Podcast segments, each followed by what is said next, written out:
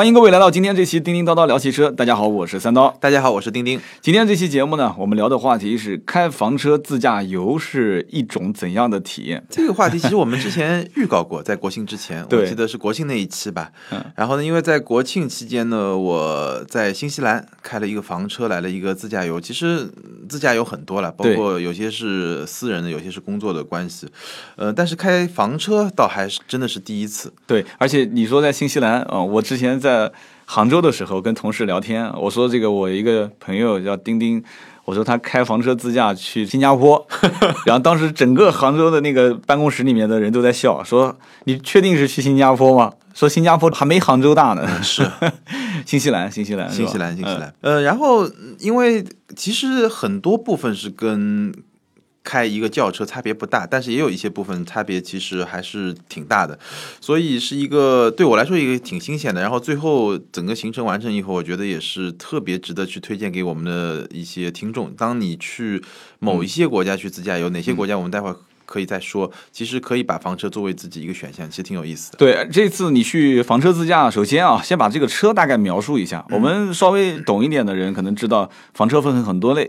那像我这种就从来没开过房车的，也没怎么研究过的，我们只能找一些资料啊。主要我看了一下，分两种，一个是自行式的，一个拖挂式的。你是你是开的应该是自行式的自行式的，对吧？对，拖挂式的能租到吗？也租不到呃，能能租到，但但是你得有辆车。嗯，对，是这样，就是，呃，就像三刀说的，就是房车基本上分两种，一个是自行式的，一个是拖挂式的。所谓嗯自行式呢，就是你这辆车本身是你有动力的，对对吧？然后如果是拖挂式的呢，就前面可以有一辆车，比一般来说，比如说在美国，他们会用一辆比较大马力的，像 SUV 啊或者皮卡，然后后面拖一个，就就像拖了一个小房间一样，对，对对那个会更宽一点。是的。但是呢，我其实不太确定拖挂式它对驾照有一些什么样的要求，因为我这次没有用拖挂式。我用的是自行式，那同样是自行式呢，你也可以做分类。简单来说，自行式的房车也可以分成两类，根据它的尺寸的大小，大的那一类呢，一般在七米左右。就我研究下来啊，嗯，八到十五米嘛，我看网上写的。呃，那个是大的，那个是大的，就是那个基本上很少有人那拖肯定不是自行式的，那肯定那个就像公交车是吧？嗯，对，然后自行式的大的一种呢，一般都是七米多，七米多里面呢，它基本上可以容纳四到六个人。然后呢，它一般是有卫生间的，嗯，然后有呃，当然有一些简单的厨房的一些，你可以烧一些东西，嗯。然后我选的那个呢，因为第一次嘛，所以我胆子不是特别大，因为因为我们知道新新新西兰啊，它是右舵左行，而且呢，有很多车都是手动挡的，是的，所以呢，我第一次我觉得不要把这么大的压力集中在一起，所以我选了一个小车。我选的其实是一个丰田海狮改装的一个房车，然后它大概是有五米不到，嗯，然后呢又多。我之前定的是一个手动挡的，但它最后给了我一个自动挡，其实会更轻松一点。然后它里面的布局呢，嗯，非常简单。前面呢就驾驶舱两个人两个座位，然后中间呢，呃也是两个座位，但是呢它通过某种组合以后呢，其实很简单，可以变成一个床。啊，这个床呢大概长一米九，宽的就车身的宽度大概在一米六一米七吧那。还可以啊，比家里面睡的床还长一些呢，家里面睡的床一米五嘛，就小小一点的啊，大一点的可能在一米九，更宽一点，但是的，是的，那个长度可能差不多，稍微稍微短一点。嗯然后它最后呢，第三部分呢，其实中间是个过道，然后左右两边是两个柜子，然后它还有一些微波炉啊，还有一个灶，就电灶，你也可以烧一点水啊，烧点东西都可以。呃，就这么一个很简单的。有二层？吗？有没有就是睡觉在上面的地方它？上面其实有一层，就这嗯个车严格来说是可以住四个人，因为它有四个座位嘛，四个安全带，然后上面有一个隔层也能住人，但上面这个隔层呢只能住，呃，如果是两个人的话，可能两个小孩可以，啊或者两个特别瘦的小姑娘也可以。但是总的来说，这种车我不推荐大家四个人，因为四个人你行李也没地方放而且了太挤了。但是如果是两个人的话，其实就还 OK，就是你可以把行李放到上面那一层。然后呢，你床也可以不不收起来，就嗯白天你也可以不收起来，然后你就相对来说还行。但是呢，基本上嗯因为没有卫生间，然后基本上呢，我也不会在这个上面，比如说做菜啊、做饭啊这些不会，都会到营地去做。对，所以你刚刚说的这个叫做自行式的，就是自己带动力，然后你可以开，对对吧？里面可以一家三口住。对，然后呢，网上其实定义的话是三种类型，嗯自行式 A、自行式 B 型、自行式 C 型。哦，然后呢，你正好你这个就符合自行式 B 型，就是一家三口，有点像一个小的像依维柯的一样那种车行，对，然后带着开开。它其我我坐然后那个其实比依维柯还小一点，对，因为你是说是五米左右，五米不到一点。四米八、四米九吧，我印象然后自行是 A 型的话，其实一句话就可以总结：远看是公交车，近看还是公交车，就是那种大的公交车，上面基本上什么样的娱乐设施都有啊。哦，所以这个哎这个车我在，但我我看到的不是房车，这个车嗯我在拉斯维加斯见过，就是里面可以开个 party，巨大对对对对对。然后我看过网上还有一个更夸张的，就是底下隐藏了一辆法拉利嘛，哦，就是他叭一按按钮，那个法拉利一个托盘就直接拖出来了那种，就是特别大的那个自行式房车，因为但这很少见啊。对，早些年我还看到有乌尼莫克改装的，嗯，那种。那个就更厉害了。然后自行式 C 型呢，最典型的就是赵本山，在网上搜一下赵本山房车，能搜得到。嗯，就赵本山买的那种就是自行式 C 型房车，它是基于 A 和 B 之间，就是比啊、B 型的要略大。你刚刚开的那个就是 B 型，然后比没有 A 型那么夸张。然后这种、这种呢，它带一个就是滑移舱，它就是整个的车长大概在就是最长不超过九米，就是五到九米之间。这个呢，睡觉的地方一般是在驾驶舱的上面，它比这个 B 型要宽敞一些。对这种我看到很多，就我刚才说的比较大的七米多的那种，嗯大部分应该就属于这种。嗯所以说这个讲到这么多都是这个叫做自行式的拖挂式的，你这次在路上见看到见多吗？多，很多，就是它前面就是一个，比如说一般是一个 SUV 嗯啦，在美国的话可能是个皮卡，对。然后它一根它它有一个很坚固的一个呃中间是一根柱子，然后边上有一些呃齿轮啊脚牙的这种结构，然后嗯。把拖在后面，然后后面的东西就很自由了，就好一般会比较宽一点，一般我看我目测啊可能会到两米的宽，然后长呢其实可以有四米五米都可以，呃甚至更长一点，然后呢那个里面就可以有沙发有床啊，有甚至有衣柜啊，什么东西都有，就你后面那部分相当于自己去装修的那么一个东西，对自己装修。其实你我我在想，你自己就拉一个小小板房，自己做一下，拉着走都可以啊。对你只要能做到这个标准都可以。对，其实我也是查了一下，网上就是拖挂式也是分 A、B、C、D 四种类型，嗯然后甚至更夸张的就是移动别墅了，这个我觉得就没必要了啊，移动别墅。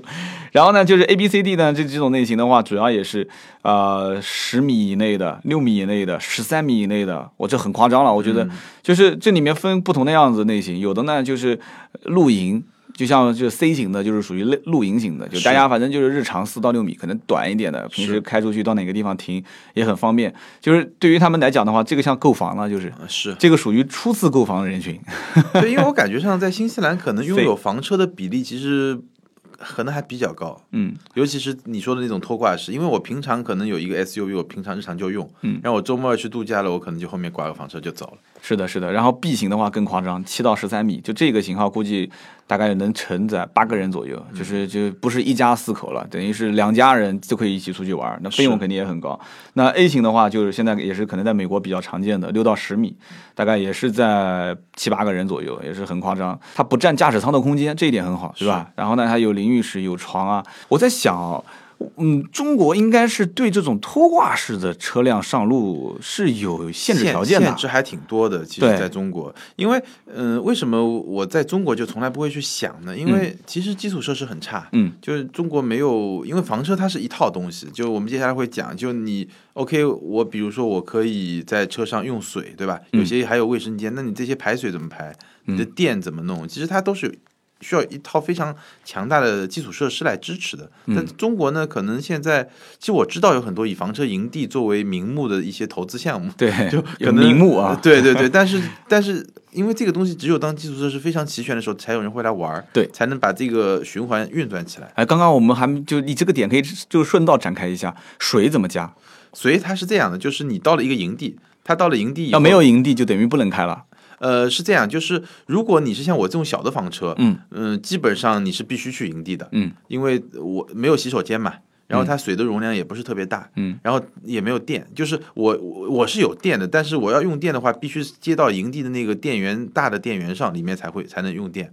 那你平时在开的过程中，上面的微波炉也好，这些东西都不能用吗？就是是跑高速的时候，是是是，跑高速的时候是不能用，而且呃跑高速的时候你用这个也很不安全嘛。倒也是啊。对吧？跑高速的时候是不能用的，然后你一定要到营地。但是你说的那种，呃，其实呃，新西兰的营地分很多种，嗯但我去的一般都是最好的那种营地，因为有两个原因。第一个它不贵，嗯就最好的营地可能一个人就二十多块钱，相当于一百多人民币。嗯嗯嗯，每个人他按人头算的。第这个第二个原因呢，因为我这个是比较小的房车，所以它上面设施比较少。如果你是一个七米多的那种大房车，有卫生间的话，嗯你就可以去那些比较，它叫 DOC 营地，就有些营地特别便宜，甚至有免费营地。就很简单的那种对，它设施就很少，但是因为你自己有洗手间，你自己可能上面能够储备的东西比较多，嗯所以你是可以去的。那你在行驶过程当中，就是你没有到营地之前，嗯，你你车上的这些卫生间，就是讲的有点恶心啊。啊，没有，我没有卫生间，没有卫啊。你车上是没有卫生间的，没有卫生间那些大车是有卫生间，他们也有一些自自己的存储的一些设施，是吗？，对他们，他他们因为到了营地以后，一一般干两件事情。第一个先通上电，嗯对吧？你里面的灯啊、微波炉啊，所有这些都能用，冰箱啊那些东啊西都能用。但冰箱它自己是带电的，就是你就在路上也是有电的。嗯然后第二呢，就是换水。嗯，当然，如果你用的不多，你可能两天换一次，有时候一天换一次。然后对大房车来说，它还要就是把你的厕所吧清一清，它有专门的专门的一个东西，你可以它下面接了一个像那个东西，你就把啊它倒掉，然后清洗一下。OK，所以说这个你其实不存在这个什么清理厕所的事情，因为没有嘛，也是为了省心嘛你就是为了就是属于通个电，对对对，然后找个地方营地进去洗个澡，对对对，然后睡觉还是睡睡车上。睡车上，然后它营地呢，它其实我觉得它的营地有些营地真的非常好，好到什么程度呢？就是首先热水澡是肯定没问题的，嗯对吧？而且水非常热，可能洗澡是在营地里面在营地里面它一间一间隔的嗯。然后第二个呢，做饭。然后它它有厨房，然后这些设施也很好，而且真的你会觉得素质很高，就大部分营地素质很高，就是你自己把自己的东西带来，然后做完饭，然后吃完，你都会把所有的桌面啊什么打扫的非常干净，就是这是一个氛围，就像一个、嗯嗯嗯一个规矩一样，每个人都这么做，你自然就会去这么做。那我就在想，你这车子是讲起来是房车，但是你洗澡也在营地洗，做饭也在营地做饭吃饭，就无非就是睡个觉在车上。哎，是。那甚至这么理解，就是你微波炉其实它也不用用啊，微波炉基本上用的很少，营地里面其实也，有啊其实。基本上就用营地的微波炉。那冰箱就吃不完的菜带着路上再再呃，冰箱是有点用的，就是基本上什么呢？就是呃，我一般我到了以后我就去超市，啊，因为你到比如说呃，我们到是从奥克兰进，然后飞基督城嘛，基督城它有一些中国超市，嗯，你可以买一些你自己喜欢的东西，然后就放到冰箱里，基储本上能对储存能吃个几天三四天。就是说车上除了床就是冰箱这两件事情是对，这用两个最多的是。比较有用，但是它的好处在什么地方啊？嗯嗯，有比较多的好处。第一个呢，因为新西兰这个国家，你离开就你到南岛，因为嗯大概百分之九十的人第一次去会去南岛，南岛更漂亮一点。嗯、南岛呢，你离开它只有一个比较大的城市叫基督城，嗯，而且基督城呢前几年因为地震嘛，现在也。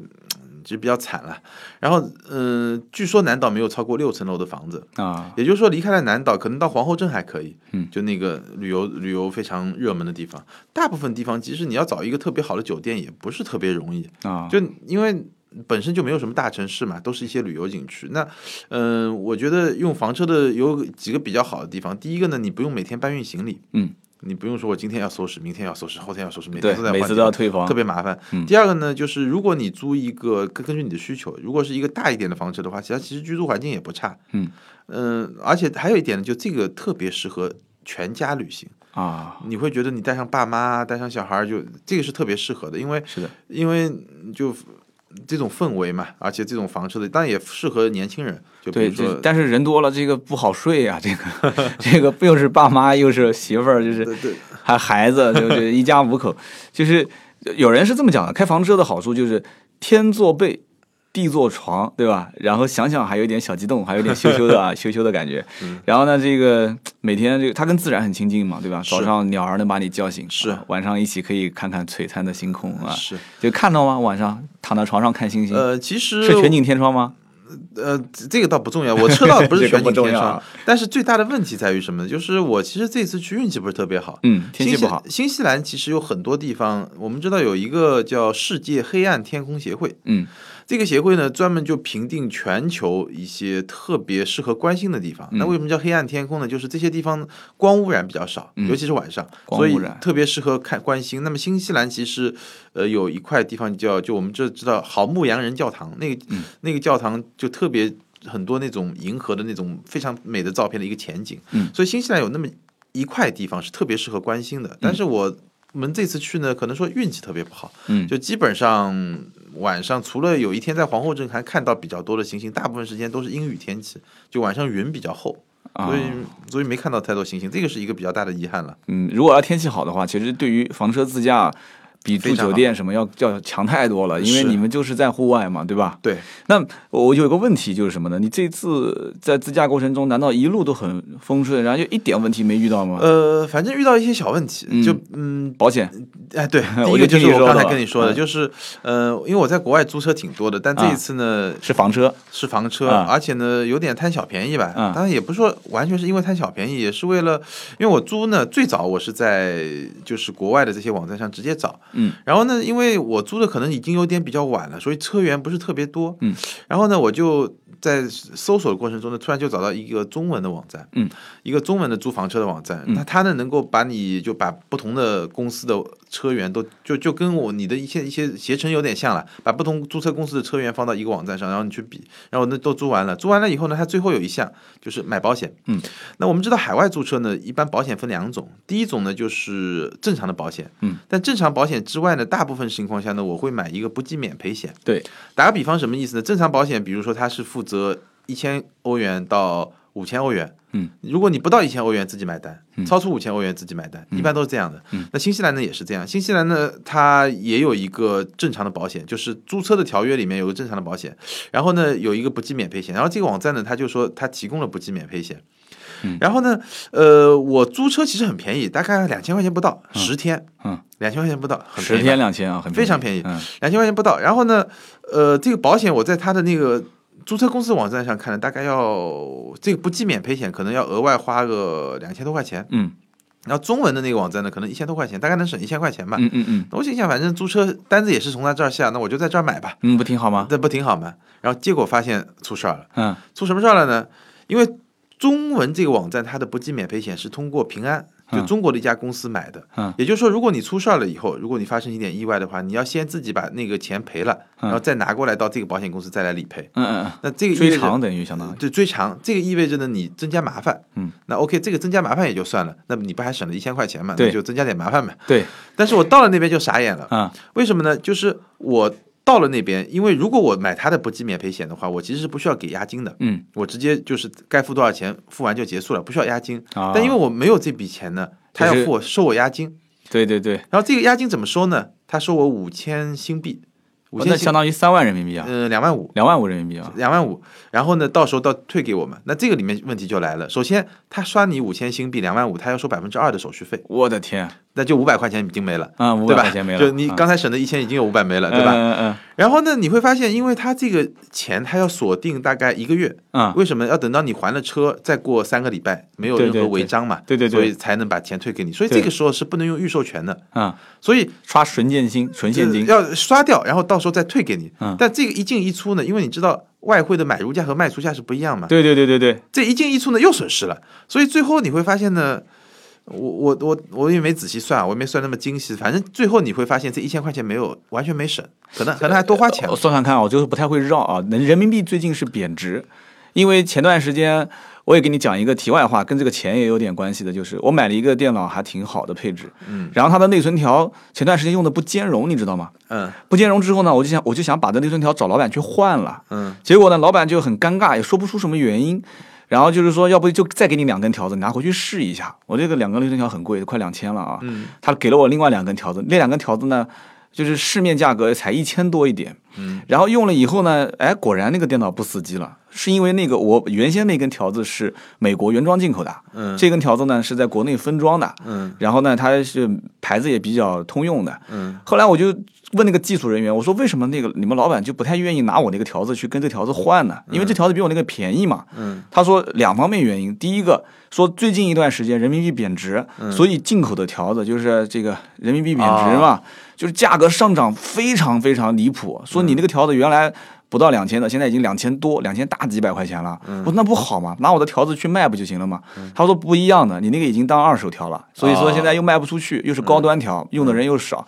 给你的这个呢是常规条，国内分装的，然后呢原材料这个是大公司，所以它就是现在价格可能对于它以前的存货影响不是很大，再过段时间可能会涨价，所以是这么一个情况。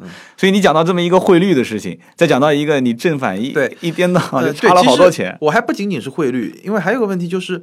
等于我一开始刷的时候是买入嘛，嗯。就是说买外汇，对。后面是我把外汇卖给银行，嗯。就这一买一卖之间又有差价，是的。所以反正最后总的来说就是你呃折腾了很多事儿，嗯就是你增加了一些潜在的麻烦，但是我最后因为没出事儿嘛，所以这个也就也就不是什么事儿了，对吧？所以今天听这期节目，我觉得这一点是一个很大的收获啊。对，所以我觉得，就我建议给大家呢，就是，呃，虽然说第三方平台也会给你提供一些保险，尤尤其是租车方面的保险，对，但是我建议你还是直接买当地租车公司的保险，也许你会贵那么嗯两三百、三四百块钱，对，但是总的来说，因为你一旦发生，一旦如果发生点事故，嗯。你要就是你先要自己把钱赔上，然后再去这儿去理赔，其实是一件很麻烦的事时间成本也付出去了，对。而且呃，你在国外如果现场买的话，他不需要你再付押金他，不需要你再付押金，你就把所有的钱就付了就可以了。啊，就是时间上也省，然后这个流程上也省，对，钱可能也也不一定会多花吧，或者即使多花也是很小一部分钱。所以这个年头都这样子啊，好像就是你省点钱，总归要折腾一些事。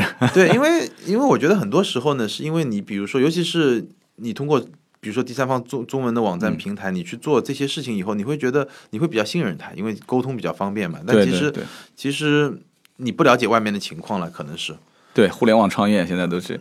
那在目前来讲的话，你们这次去新西兰，呃，你觉得它到底这个国家美在什么地方？就是你房车自驾的过程中，嗯更多的体会到的。对，因为我觉得新西兰的美啊，就是它是一个，我打个比方怎么说啊，就、嗯比如说你说有雪山吧，嗯，中国也有雪山，对吧？是的，你说有海嘛，中国也有海，但是你可能很少会说，就是说我的雪山离我的海岸线可能只有几十公里。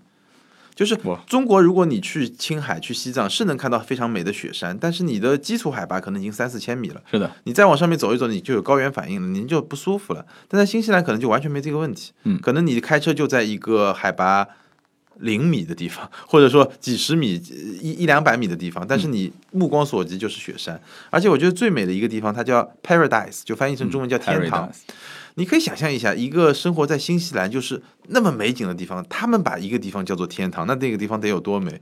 基本上就是，呃，我就这么非常简单描述，就发到微博上去了吗？有有有有好多、远处的雪山，然后近处草地、牛羊、湖泊。然后，当然你可以更简单的想象一下，就是因为那个地方，就是整个新西兰有很多地方，其实就是《指环王》的拍摄地嘛。是的，就那个确实是，就你到了以后，你会觉得，嗯，确实非常美。就不想走了，是吧？。对，而且高晓松好像也是有一期从头跨到尾，说这是他去过那么多的国家当中最喜欢的。那我我觉得真的，至少在我去过的所有国家里面，肯定是前三能排得上去的，非常。而且它因为这个岛不大，它是北岛南岛嘛，南岛其实不大，我们绕了差不多大半圈吧，嗯，半圈多一点，十天也就两千公里不到，嗯，所以是一个。风光的这种美景的密度特别高的地嗯方，就是你有特别好看的那种，而且也也也也有也有挺多的变化。嗯，美景的密度是吧？对，那边对中国人友好吗？那边我我可以这么说吧，我在营地里面碰到的百分之六十的人是中国人。这么多中国人啊！全是中国游客，你简直就无法想象。你知道，就在某些场景，我甚至觉得我是在中国旅游，你知道，全中国人，而且。都是在自驾吗？都开房车自驾吗？但因为我是去营地嘛，嗯所以我看到的都是开房车的人，嗯但是自驾的人也有，住自驾住酒店的人也有，嗯我们都碰到过。而且一个特别有意思的现象是，一旦你碰到了那么一家人，你可能会一个礼拜连续碰到一家人。就是你们路线都一样因为，线路很接近，因为新西兰的房车旅行差不多的线路就是绕一圈嘛，嗯有些人逆时针绕，有些人顺哎有意思。时针绕，就你你会这个营地碰到，再，下个营地又碰到，再过一会儿又碰到了，就你会不断的碰到这一家人，那就认识了啊。对，，特别有趣。行啊。那这除了你刚刚讲的 Paradise，其他的像我我听说你还开了飞机，是，而嗯。且其实大家知道去新西兰玩有很多特别好玩的地方，就嗯比如说，呃，我是极限运动有点怕，但我其实现在有点后悔。嗯就现在特别流行是就是滑翔伞，就就你从飞机上跳下来，就是那种呃，反正挺刺激。我现在是有点后悔，我当时有点怕，就没去。但玩嘛无所谓的，对，回来以后我就挺后悔的。但是我保险买高一点就行了。我我我玩了几个项目，一个是开飞机，开飞机呢，嗯我不知道，就如果喜欢开车的朋友，你应该都会喜欢。嗯，就他会，我买了一个大概五十分钟的项目，然后你你起飞不会让你起飞，然后下降也不会，然后中间你就自己可以开，就他他把你拉上去之后，两个人换座位啊？不换座位，两个座位，它是一个教练机。啊，你别吓我你。在左面，他在右面，然后他他也可以控制，你也可以控制。那嗯他帮你起飞，就是起飞前你是什么都不用动的。起飞前你不动，然后你就开。而且如果你胆子够大，你其实你他是会鼓励你做一些动作，比如说俯冲，嗯然后抬头，然后左右旋转。你胆子大，你就可以做大一点。那你其实你除了把着方向盘以外，拉那个拉杆以外，其他你什么动作也没有啊？呃，对，它是两个嘛，一个就是方向盘左右你可以转向，然后嗯一推一拉就可以，一个是抬头，一个是也是在推方向盘拉方向盘方方向盘是可以前后推拉的。那你无非不就是左右前后嘛？对。你其他什么动作也做不了啊。是啊，就飞机上那些按键你是不给碰的，对他不让你碰，但那也很爽是吧？也很爽，就是因为你，因为我们基本上是开到了，就沿着雪山，嗯。就我我开到，因为五十分钟算比较远了，啊就已经开到雪山边上，然后离雪山很近了，啊然后你就、呃沿着雪山就这么开，就你在，呃，我不知道它有多高，我估计就是两千多米吧。2000多米我我觉得这个个教练的收入应该会非常高，因为太危险了，带一帮新手没有，但其实其实不在危险，天上飞，因为他控制，他随时可以接管的。就他也有个方向盘，就跟我们学车一样，比我们学车还安全。但是学车你只有一个方向盘，给你们这个跳伞的这个装备吗？没有没有没有，就是就跳伞装备都不给了，就是对不需要不需要 遇到问题就算了。其实很安全。就像我们学车的时候我，是肯定不当这个教练啊。啊，其实就像我们学车的时候，学车的时候，教练只有一一脚刹车嘛，他没有方向盘嘛。就是因为你刚刚不讲了嘛？就是我我考虑到就这个问题。首先一个是高度，你们飞在大概多少米的位置啊？两千多吧，我印象那。可能还好，因为我们正常飞行应该是四千多米吧，啊，差不多。正常是一万多，一一万左右，八九千。那个是那个是大客机，我们那个飞机，呃，它比直升机还简单，就2000多就有点像那种，就它的就是国内的航班应该四千多六没有没有，基本上就八九千，也要到八九千八九千八九因？为你要到就是对流层上面嘛，到呃平流层的上端是吧？对对对。所以其实它，我觉得其实是你不用操心，其实它没有任何危险。为什么呢？首先，你想，我们想象一下我们怎么学车的。学车的时候，我记得我第一天就上路了，那个时候好像不是很严谨嘛。嗯就反正教练就一脚刹车嘛，他就告诉你怎么换挡，嗯然后把着方向盘，因为你也不敢开很快。是的，但飞机上其实天上什么东西都没有。啊，你我说的离雪山比较近，你你说的比较近，可能还距离有那么两三百米呢。因为你在那个高空上没有阻挡，你看上去会比较近。嗯然后他比如说他他会他会就有，比如说比较靠近雪山，他会指挥你，比如说转个线啊或者怎么样。这个飞机一共有几个座位？三个，前面两个，然后你后面可以带一个朋友，就坐坐一个人是吧坐一个人，三个座位。给给给用什么摄摄像机啥拍啊？可以啊，随便什么都可以，随便你可以随便拍，随便那就不停的。发朋友圈了是吧？微博是吧对，那个上面也没法发，但是我确实拍了一些视频，我在想，可能过段时间把它剪成一个一两分钟的小视频，可以放在你微博上，我带你转。嗯对，那个挺有意思的。然后还有一个呢，呃对，刚才说到那个 Paradise，其实也也也挺有故事的。嗯就那个地方啊，就是我感觉上在中国特别有名，但是你当地的那些呃旅游指南，反正我不一定找得到。嗯。然后呢，我我们就开了一个房车嘛，然后我我在攻略上看说有一段路比较难走。就必须你开 SUV 进去，要换越野车。嗯然后我当时的想法就是，我如果我到那边看一看，如果开不进去就算了，我也懒得再去换一个车了。好的，但过去以后呢，发现全是那种石子路，就路很烂，嗯，就石子路嘛，非铺装路面，对灰很大，但是其实没什么难度，嗯然后我就一直往前开，然后他们说要过三个水塘，然后我就过了前两个，到第三个之前呢，我就一直在观察，我也不知道自己能不能过去，嗯嗯嗯，然后。正好迎面过来一个小轿车，就是一个当地的司机，他基本上水就没到他轮毂的中央。就你要探一下水深对对对，水浅。嗯，看他轮毂轮毂的中央，老司机啊，轮毂的中央，然后我看他，呃，他能过来，我觉得我也能过去，呃，但是呢，那个时候我遇到个问题，就我快没油了，嗯嗯嗯，就我不知道能不能回来，嗯。然后反正问了半天，那那个车司机是老外，但后面边上坐着三个，好像是反正不是香港人就台湾人，就是中文也能说，然后就交流了一下，最后我决定还是不去了，因为那边可能就没有什么加油站最美的地方，可能已经过去了，而且可能啊，就没什么可看的。对，最美的地方已经我们之前已经到了，然后就反正我觉得基本上也挺有意思的，就是你要看到一个好的东西，你可能还是得比较执着一点，就向往啊。对对，你就你得坚持往那个地方去。所以这就是自驾的一个好处啊，就是你的行程可以随时变。对，啊一个是自驾的好处，第二个其实刚才我说的。自驾房车还有一个好处就是在这个地方，因为你想象一下，如果你是去自驾，大部分情况下你其实酒店都是订好的，嗯，尤其是一些比较热门的景地景点，就我一般出去就酒店大部分都会订好，因为否则的话你。呃到了那边你去找啊，那些都会比较麻烦。嗯，所以但自驾你你开房车，开房车你就很自由，因为你无非就去找个营地嘛。嗯，你也不用去挑房间，你也不用去，大部分营地是不会满的了。就你也不用去操心这些东西，你今天想到这儿就到这儿，明天你想换一个线路就可以换个线路。对我最后问几个相对实用一点的问题，就是，呃，房车容不容易被盗？因为这个房车你到任何景区，对吧？嗯你尽按我们的想法，就是你车停好以后，白天我们就在景区里面玩啊，嗯玩个半天什么的。那既然是房车，这不就是相当于你跟那些别有用意的人，嗯他会告诉他，我这所有的行李、值钱的东西都在里面。嗯，你你有想过这个问题吗？你觉得你自己开房车，你觉得它被盗的可能性大不大？我觉得防盗系统呃我是这么想的。第一个，你看这个国家安不安全？啊，国家，新西兰是一个很安全的国家。我记得我有一年在法国租车，嗯那个时候呢，我租了一辆宝马一系，嗯然后呢，他给了我一辆 Mini Countryman。嗯，Countryman，嗯对 Countryman 呢，我就觉得，我就我就问他这个问题，我说后面，因为它后面是玻璃嘛，啊，我说这个安全吗？然后他就问，他说你是在巴黎还是去什么地方？我说我说我马上离开巴黎了，我马上走那安全，非常安全，你只要离开巴黎就很安全，这就法国嘛。嗯然后还有一点呢，我是觉得就是，嗯，如果房车旅行很流行的情况下，嗯嗯就我们还是一个比较低调的房车嘛，嗯嗯嗯。对，也不是最高端的房车嘛，人家嗯比较低调偷也偷不到我们嘛。是的，因为我我是在就是一种想法，还有一个问题就是，呃，你营地是找好了，但是你开到那些就是游玩的地方、景区的地方，嗯它停车场你是不是一个车要占两个车位啊？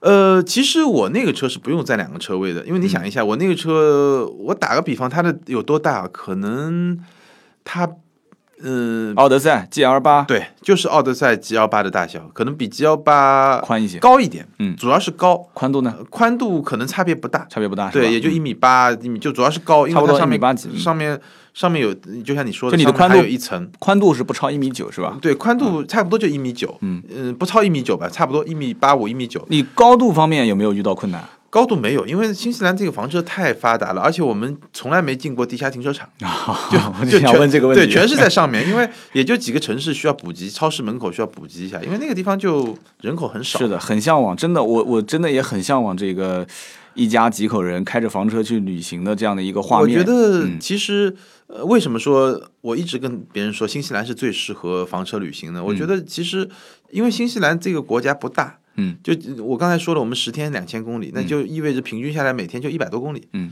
对吧？每天一百多公里的话，你不累，开着不累。嗯你不像澳大利亚，澳大利亚其实也挺适合房车旅行，因为它大嘛。嗯但澳大利亚有个问题，澳大利亚你说墨尔本啊、悉尼啊、黄金海岸这几个地方嗯相距都很远，是的，对吧？你说你房车真的要开个一千公里，那我觉得还是有点累的。是的，我们其实一家几口人出去玩，自驾游我最讨厌的一个就是开车很累，对，第二一个就是到了你没有到目的地，你不会去下高速，到了目的地呢以后。如果行程太短也没意义，行程长开的又很累，到到现场又得住一个晚上，就起码玩两天。是所以，如果是有这种房车旅行的话，其实我当天开到什么地方，我就可以下去。然后，就像你讲的营地啊，对很多地方中间都会有一些设施，各方面都很好的。对，我算过一笔账啊，也在网上看到的有有有很多的一些，国内也有一些做房车自驾的嗯论坛。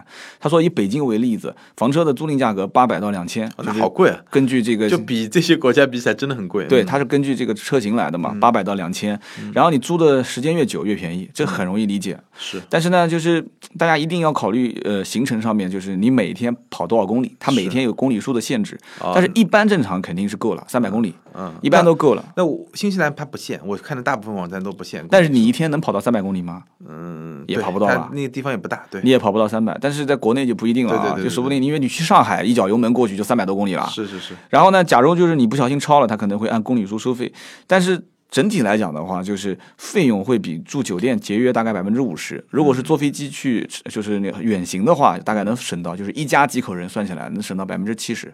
所以这是我还蛮向往的，就是这样的话，我们其实出去玩，这是一个。就是因为你玩，大多数是要不玩山，要不玩水嘛，就是你肯定是希望跟大自然更接近。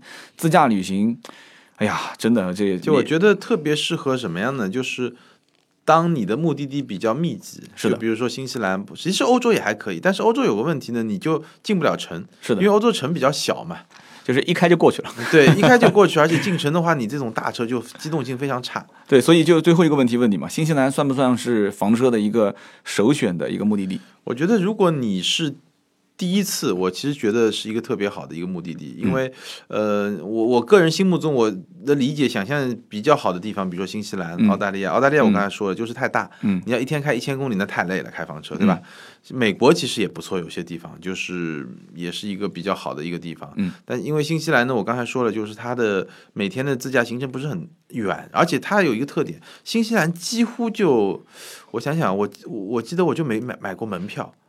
就没有那种景区都没有就没有那种景点，就是什么概念？就是因为它已经处处是景点了。对，就是这个概念。就我我开在路上，大部分的路就是一边是一个非常非常美的湖，嗯这边是山，然后中间一条路，就沿一一边靠山一边沿湖，就很多路都这样。而且它有好多好多湖，就是真的就非常非常美，就是，基本上，而且我印象中，可能城市里面有一些什么公园需要买门票，但嗯是我们一路完全没买门票，所有的所有的风光都在路上，所以从这个角度来说，我觉得确实确实挺适合作为，如果你要尝试的话，第一次去尝试其实挺挺适合。就是首次的房车旅行可以选新西兰。新西兰对今天这期节目，你是不是我们就是新西兰的旅行社过来的？国家旅行社找我们代对，言、啊我我觉得是不是讲的对有这个很有意思啊。嗯是我觉得今天这期呢，嗯，可能车聊的少了一些，但是是更多的还是房车的一个自驾这个话题很新鲜啊！我相信在不管是呃视频媒体、音频媒体，还是在这个图文上面，应该很少能看到。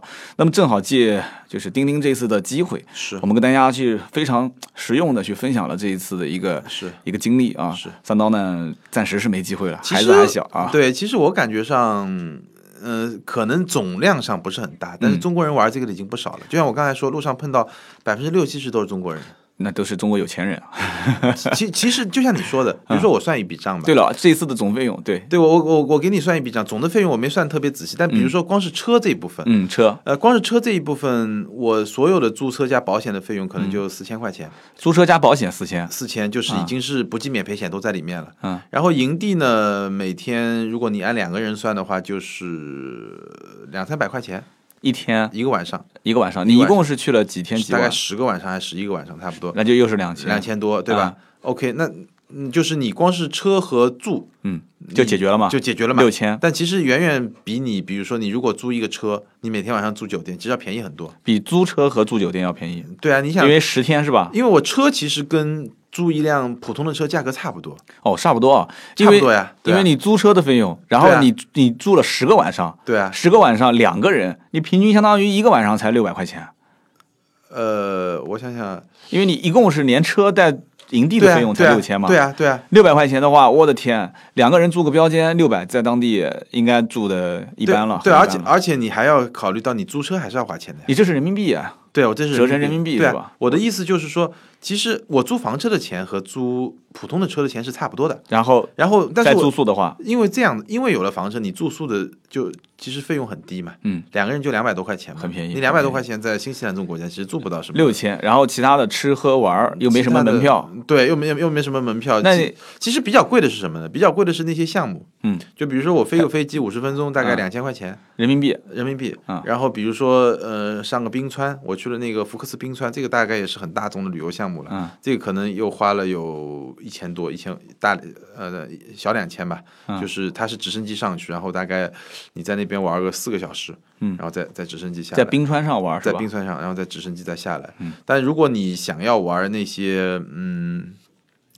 呃，极限运动，蹦极啊，包括现在跳跳跳滑翔伞，现在是最流行的了。嗯，就是那个也也比较贵，就那些项目是比较贵的。你两千块钱飞机上去是一个人，就是你后面的朋友是不能玩的。呃，对，如果开飞机的话，它上面是不能换人的。对，因为空中是不能换人的。我我知道我知道。然后你一千八的冰川上去是按人算也，是一个人，也是然后两个人。人就三千六，对对对对对，就是这些费用会贵一些，这其他些会贵一点。的还好。对，因为我总的觉得就是房车帮我省了很多钱，嗯但是新西兰呢，可能比较贵的就是这些项目。项目比较这项目你反正参加就会比较贵一点，因为它那边的安全保障各方面都做的比较做的比较到位，好，可能人员工资也比较贵一些。对嗯，这样的话，你来回飞机票加上去，就是一次完整的对总共的行程的费用。对对对。好，今天这这一期聊了这么多啊，说了一个国外的自驾的，是啊，特别是房推车自驾的对，推荐了一种可能大家可以考虑的一种旅行的方式吧。我觉得很有意思啊。我我前段时间参加这个路虎发现发现之旅嘛，嗯，发现之旅当中，我就看他们也是很专业，教练也很专业，然后哎，对，挺多的，就是嗯用一个路虎来拖一辆房车，其实挺多的。对对对，然后我 我见到了很多的一些这个在自驾过程中的一些常识，就真的是跟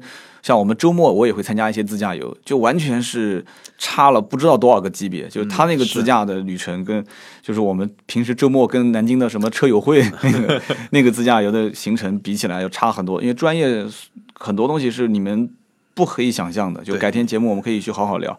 今天呢，我听到这个钉钉的，也是收获很多啊，我相信我们听友也是收获很多。那么今天这期节目呢就到这里，然后更多的想跟钉钉提问的啊，想跟我们互动的，可以上新浪微博，对，我的啊微博是艾特名车志钉钉，对，名车志钉钉。那我的微博叫百车全说三刀。是那么我们俩的微博上都会有置顶帖子，在帮大家去回复一些问题是。啊，私信我们或者是置顶留言都而 OK。且好像现在喜马拉雅又开了一个新的功能，付费付费问答。问答，对对这个，我们我一开始定了一个价格叫八块钱一个问题，啊是不是太贵了？不贵不贵，不八块钱吧差不多了。现在吃个油条，煎饼油条还要不贵。以就是呃，在这个平台上也是一个新的。贵不贵应该是他们说了算，不是我们说了算啊。贵不贵其实是我们这个，比如说你要问我一个问题，我们给的这个答案到底值不值这个钱？是的，对你你们在问问题之前可以先说一下找谁回答啊？啊，对，找钉钉还是找我？钉钉是一，我是零，因为我要让一回答，我要让零回答啊！开玩笑，开玩笑。